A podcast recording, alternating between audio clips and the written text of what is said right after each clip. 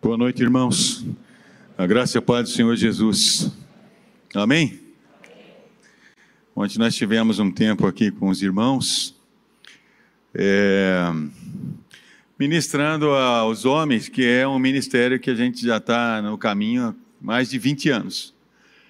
E algumas coisas durante este tempo foram garimpadas para falar ao coração masculino de uma maneira bíblica. Né?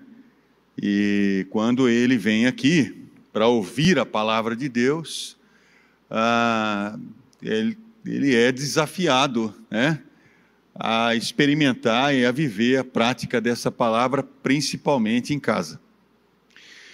É, aonde o nosso maior testemunho é dado às pessoas que nós mais amamos e às pessoas que mais nos amam. Porque a primeira igreja a qual nós fazemos parte é a igreja da nossa casa. E lá é o lugar onde o evangelho precisa acontecer da maneira mais extraordinária possível. De forma que você tem que saber que sua casa é um posto avançado do reino de Deus. Sua casa é o farol na rua onde você vive. É o ponto de luz, né, aonde você mora. E quando a gente trabalha o coração de um homem, para que ele seja mais eficiente na presença de Deus e seja um instrumento também eficaz nas mãos de Deus, a tendência é do lar brilhar cada vez mais. Porque às vezes nós oramos para Deus salvar tanta gente e esquecemos do vizinho que mora de frente e o vizinho que mora do lado. Porque a Bíblia que o seu vizinho vai ler é a sua vida. Pode ter certeza disso. A Bíblia que o seu vizinho vai ter uma noção sobre a verdade do Evangelho é a sua família. Então a gente vem trabalhar aqui algumas coisas, aí o pastor Rafael é, tem caminhado, né? nós temos caminhado juntos já há alguns anos nessa, nessa área de ministério aqui. E eu não fico puxando a orelha dos homens, irmãos, eu só dou uma força só para o cara fazer o. É. E toma chimarrão também. Né? Ontem o pastor Rafael quase cometeu um sacrilégio. Falei assim: Meu Deus do céu, não vem mais aqui se ele fizer isso. Hein? É, mexer no negócio, cara. Aquilo ali é sagrado, cara. Sabe um vício sagrado? Vício sagrado. É. Mas hoje eu estou aqui nessa noite. Eu quero primeiro dizer que eu estou aqui para servir você. E estou aqui para servir o nosso Senhor. Quero expressar do meu coração para o seu coração que eu estou com uma expectativa muito grande.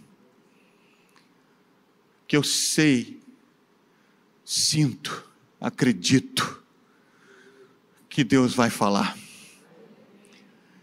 Podia ser uma mula aqui em cima, porque o impacto tem que ser da voz de Deus, o impacto tem que ser da palavra de Deus é cansativo o momento que a gente está vivendo, quando o púlpito fica lançando palavra é, positivista, sem realidade, sem a contemplação da realidade espiritual que a gente está vivendo.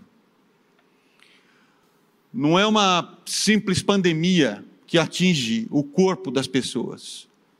É também uma luta espiritual, porque a igreja também está padecendo nesse momento que a gente está vivendo há um embate. E nós, como representantes do reino, precisamos apresentar diante de Deus a, a nossa intercessão pelo nosso povo brasileiro, que tem sofrido como muitos outros países do planeta. Uma diferença muito grande. Aqui a briga virou ideologia política de fora a fora. Por isso que eu estou dizendo que não é só uma questão de pandemia que atinge fisicamente a gente, atinge outras coisas. E o que eu tenho visto é muito cristão preocupado em que defesa política ele vai fazer. Deixa eu dizer para você.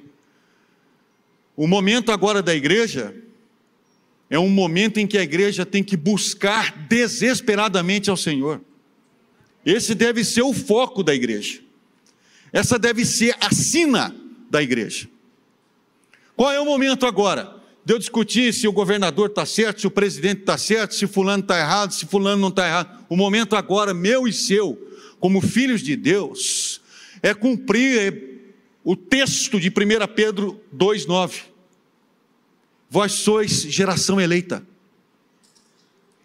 Sacerdócio real. O que é um sacerdócio real? Sacerdócio real é alguém que serve a um rei. E o papel do sacerdote é interceder pela nação, interceder pelo povo. O foco da igreja hoje precisa ser buscar o Senhor, como sempre foi. A crise vai passar, a igreja vai permanecer, a crise vai passar, nosso Deus vai prevalecer. Uma das coisas mais desafiantes na carreira de filhos de Deus é alcançar estabilidade, é conseguir deter a nossa tendência em oscilar no caminho da vida cristã, é lutar de uma maneira e viver a carreira cristã de uma forma em que a gente consiga sair de um trilho oscilante de uma vida cristã, aonde as circunstâncias e às vezes as questões externas que nos afligem ganham às vezes a capacidade de deter as nossas convicções mais profundas em Deus, a nossa fé, a certeza de que o Deus que servimos é um Deus que está acima de qualquer tempo e circunstância que possa trabalhar ou tratar ou simplesmente chacoalhar a nossa vida. Quanto tempo leva para que a minha fé e a sua fé se torne uma fé sólida, recalibrada a cada dia por princípios da palavra de Deus em um coração que não se permite se dobrar porque circunstâncias contrárias estão presentes? Isso leva tempo. E o texto do profeta Abacuque está dizendo o seguinte: ainda que, ainda que fale algumas questões na minha vida, ainda que eu não tenha algumas respostas, ainda que eu não consiga romper alguns limites, ainda que eu esteja atravessando crises profundas, ainda que tudo ao meu redor diga não, eu vou me alegrar no Senhor da minha salvação. É uma convicção. Ainda que, ainda que nossa pátria, ainda que os governantes da nossa pátria estejam todos num movimento de crise terrível, ainda que nós estejamos vendo, infelizmente, pessoas partindo, Deixa eu dizer para você: Deus continua no seu trono, não mudou. Algumas coisas estão vazias nessa terra. A manjedoura está vazia porque Cristo cresceu. A cruz está vazia porque Cristo venceu.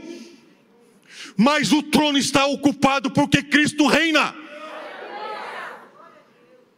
Então, enquanto não adquirirmos o entendimento e a capacidade de conhecer a Deus, ao ponto de, ainda que eu me alegrarei no Senhor da minha salvação, uma alegria que está no âmago, uma convicção e uma certeza de que o Deus que prometeu cuidar está cuidando uma paz que invade a alma, as estruturas mais profundas do nosso ser, que está calibrada pela presença do Espírito de Deus e pela palavra de Deus.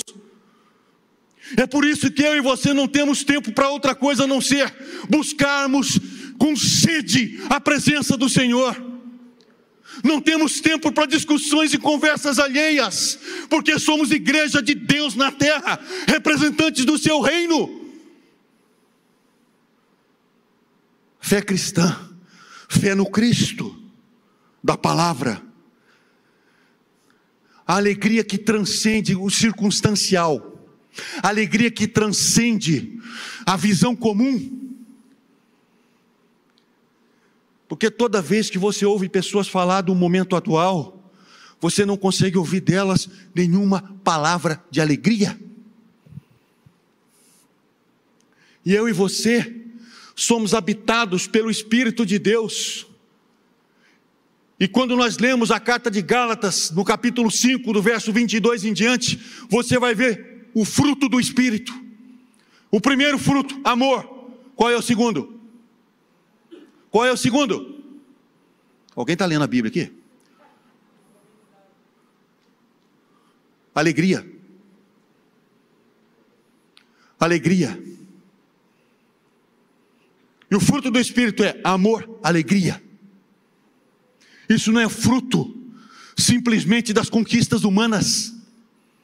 Quando nós somos habitados pelo Espírito Santo, existe um nível de alegria que vem do Espírito para o nosso espírito seja qual for as circunstâncias, algumas delas vão nos fazer chorar, algumas delas vão nos fazer entristecer, algumas delas vão nos fazer sentir dores, porque há tempo para tudo isso, há tempo de chorar, há tempo de rir, há tempo de sentir, há tempo de tudo isso, mas sempre há tempo de uma vida cheia do Espírito Santo, e uma vida cheia do Espírito Santo tem alegria.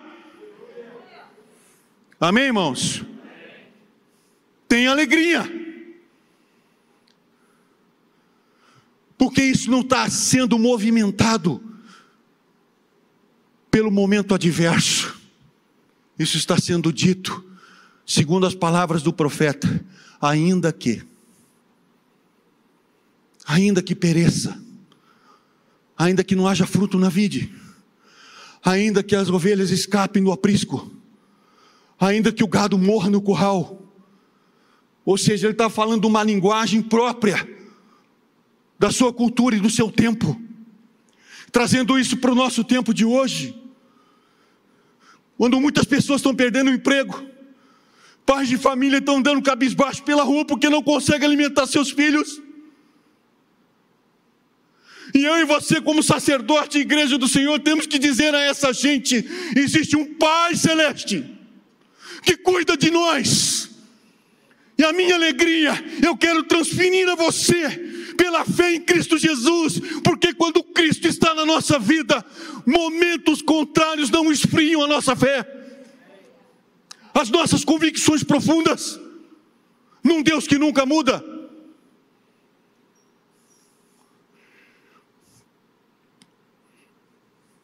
Ainda que, porque o reino de Deus, Romanos 14, 17 diz que o reino de Deus não é comida nem bebida, mas a justiça, paz e alegria do Espírito. Isso é o reino de Deus. Ou seja, o reino de Deus não está constituído nas coisas que nós estamos vendo e consumindo. O reino de Deus é paz, alegria, e justiça. E para eu e você que já somos justificados em Cristo Jesus, temos muito ainda a celebrar a vida, porque a morte já foi vencida. Temos muito a celebrar. Eu quero convidar você a andar comigo na Bíblia um pouquinho. Eu não vou demorar muito.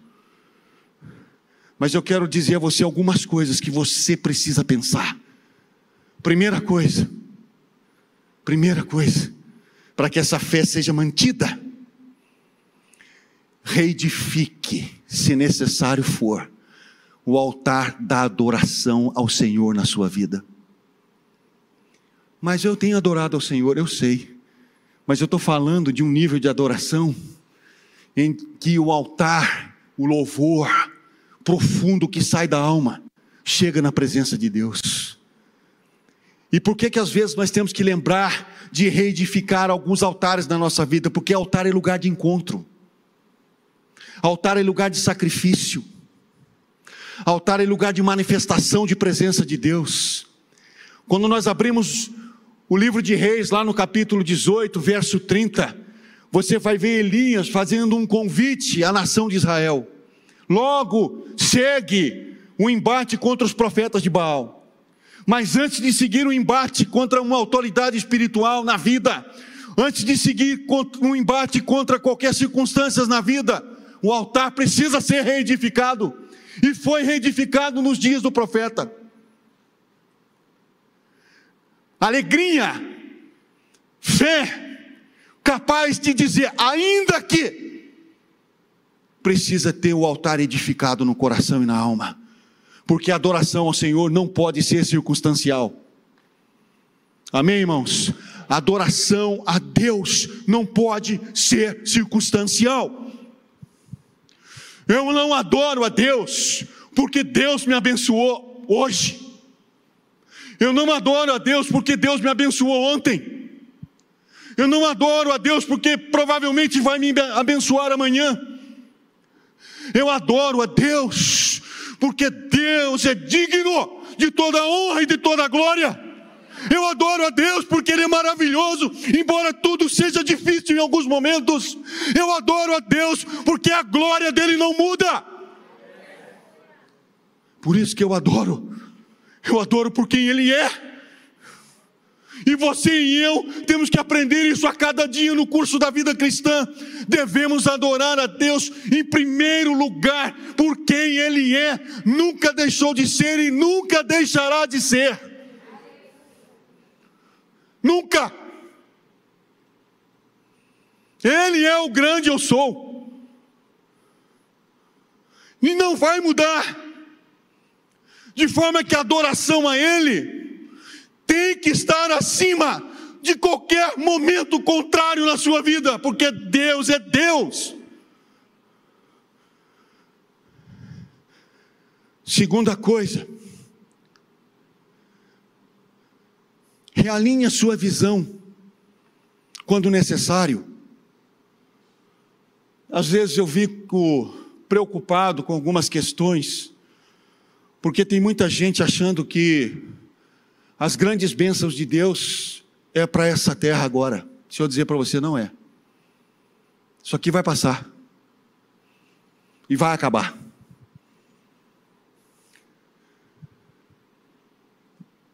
O apóstolo Paulo disse: Nem olhos viram, nem ouvidos ouviram o que Deus tem reservado para nós. Não fique preso Deus pode abençoar você um momento que Ele quiser. Mas se Deus não te abençoar em alguma questão que você está querendo ou pedindo, deixa eu dizer uma coisa para você. Tenha uma perspectiva de fé futura. Falei, Deus, eu tenho certeza que quando eu partir dessa terra, o que tem para mim supera em qualquer instância e distância toda e qualquer dor e sofrimento que eu passo aqui toda e qualquer situação contrária que eu vivo aqui. O que o Senhor está preparando para mim é muito maior do que isso. De forma que eu não estou orando para comer o melhor dessa terra, porque essa terra vai acabar, acabar. Eu não estou orando para conquistar muita coisa nessa terra, porque o interesse de conquista tem que ser do reino. A conquista tem que ser muito mais espiritual do que material. A prosperidade verdadeira na vida de um cristão é quando ele está em plena paz com seu Deus.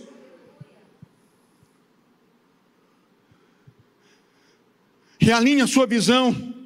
2 Coríntios capítulo 4, versos 16 a 18, portanto não desanimamos, ainda que o nosso homem exterior esteja se desgastando, o nosso interior está em plena renovação dia após dia, pois as nossas aflições, leves e passageiras, estão produzindo para nós uma glória incomparável e de valor eterno.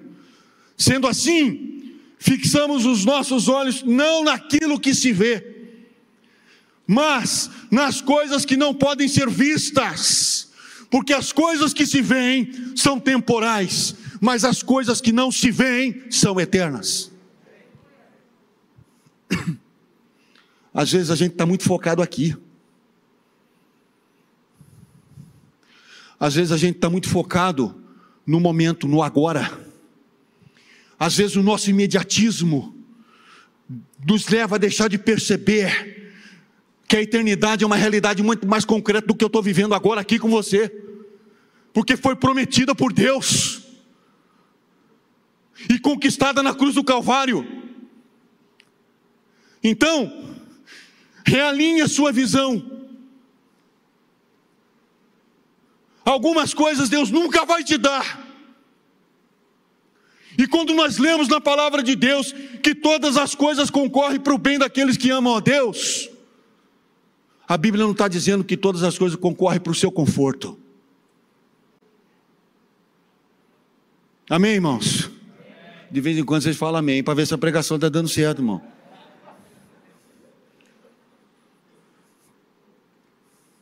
A Bíblia não está dizendo que as coisas vão concorrer para o nosso conforto, elas vão correr para o nosso bem, daqueles que são chamados segundo o propósito dEle.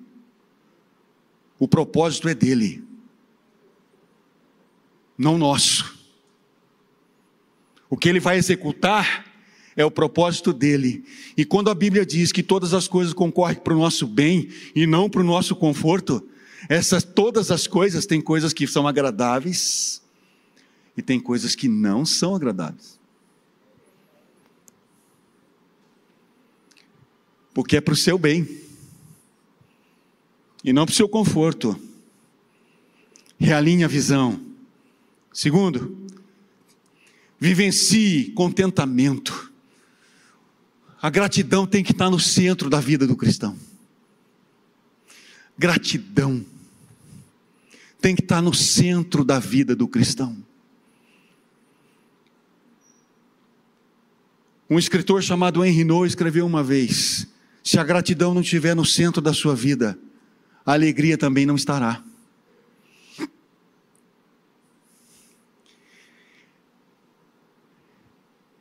Gratidão. Agradeça a Deus todo dia pela vida. Agradeça a Deus pela salvação. Você está salvo. A Bíblia diz que quem crê no Senhor Jesus Cristo está salvo.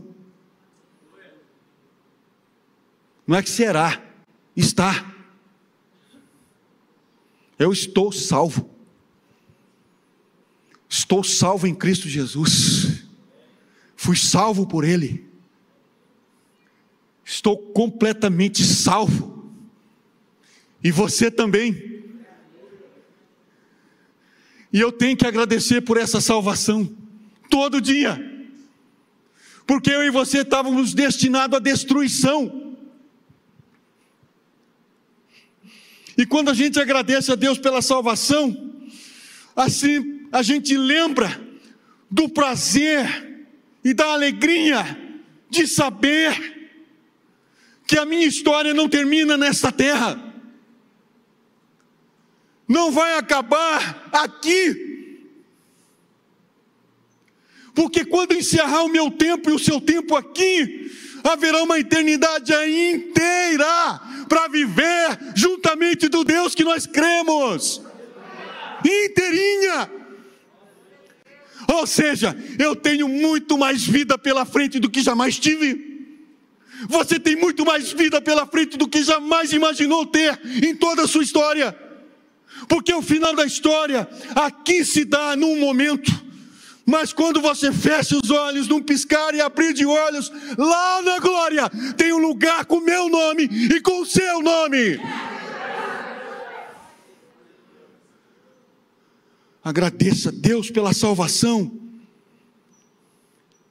Isaías 61, 10, a Bíblia diz: É grande o meu prazer no Senhor, regozija a minha alma em meu Deus, pois Ele me vestiu com vestes de salvação e sobre mim pôs a sua justiça como um noivo adorna a cabeça, como um sacerdote, que a noiva então espera. Eu sei que o meu redentor vive.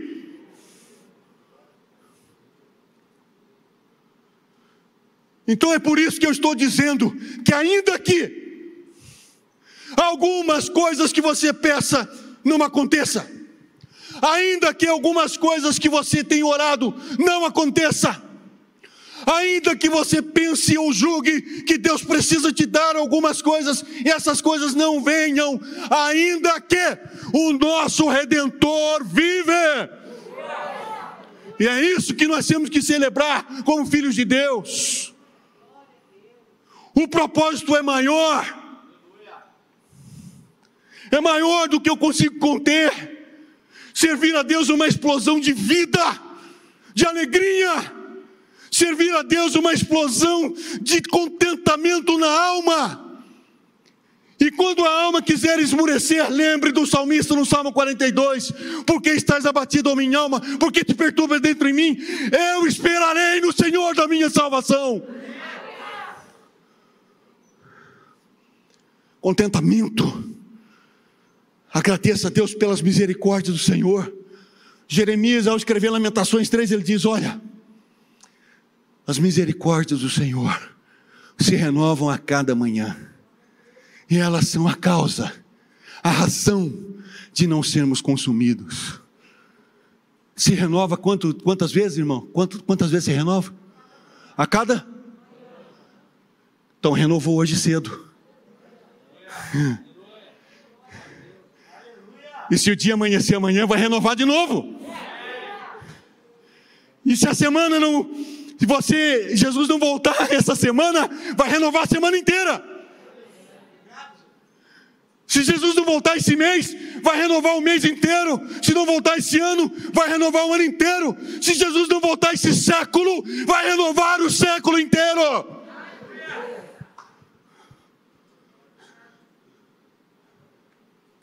Agradeça pela salvação e pela misericórdia.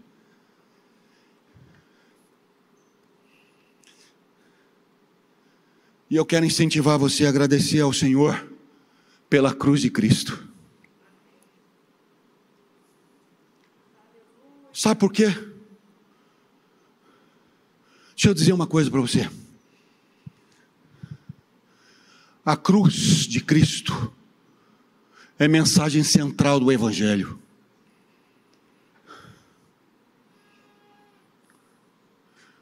Não existe Evangelho sem cruz. A coroa não virá antes da cruz. Sabe por que, que eu agradeço a Deus pela cruz? Porque foi na cruz. Foi na cruz. Que Ele me deu salvação. Foi na cruz que a Sua misericórdia ecoou escandalosamente pelo universo afora. Foi na cruz que ele levou sobre si o castigo que era para mim e para você. Foi na cruz. Foi na cruz que nós que estávamos mortos nos nossos delitos e pecados, ganhamos vida. Foi na cruz. E deixa eu dizer uma coisa para você. Não pode se extrair a cruz da pregação da mensagem da palavra de Deus. O evangelho não pode ser antropocêntrico, ou seja, o evangelho não pode ter o homem no centro. O evangelho tem que ser cristocêntrico. O evangelho tem que falar da cruz. O Evangelho tem que falar do arrependimento de pecado. O Evangelho tem que falar do perdão de Deus em Cristo. O Evangelho não pode ser pregado sem que Cristo seja o centro e a cruz seja o destino do homem pecador. Por isso eu agradeço a Deus pela cruz de Cristo nosso Senhor, porque na cruz ele morreu. Foi preso numa sexta-feira, julgado por baixo dos panos de quinta para sexta. Sofreu todo o flagelo na sexta-feira, apanhando feito um cão. Sábado entregou seu espírito por volta das três da tarde. Na sexta, perdão, na sexta entregou seu espírito por volta das três da tarde. Foi sepultado. Mas quando o domingo amanheceu, quando o domingo amanheceu, a pedra foi rolada e ele saiu triunfante e a chave da morte e do inferno estão nas suas mãos. E Paulo O apóstolo do Senhor termina a carta de 1 Coríntios dizendo o seguinte: Onde está a morte, a sua vitória? Onde está o além? Onde está o pecado, o seu aguilhão? A morte foi tragada na vitória de Cristo na cruz do Calvário. Ainda que não floresça, eu vou engrandecer o Deus da minha salvação.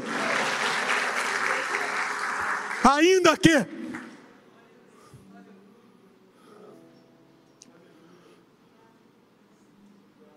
ainda que. Eu não sei se você vai ter uma semana de bênção, se você vai ter uma semana de vitória. Eu não sei se você vai ter uma semana de luta. Não sei. Mas uma coisa eu sei: o nosso redentor vive. Isso eu sei.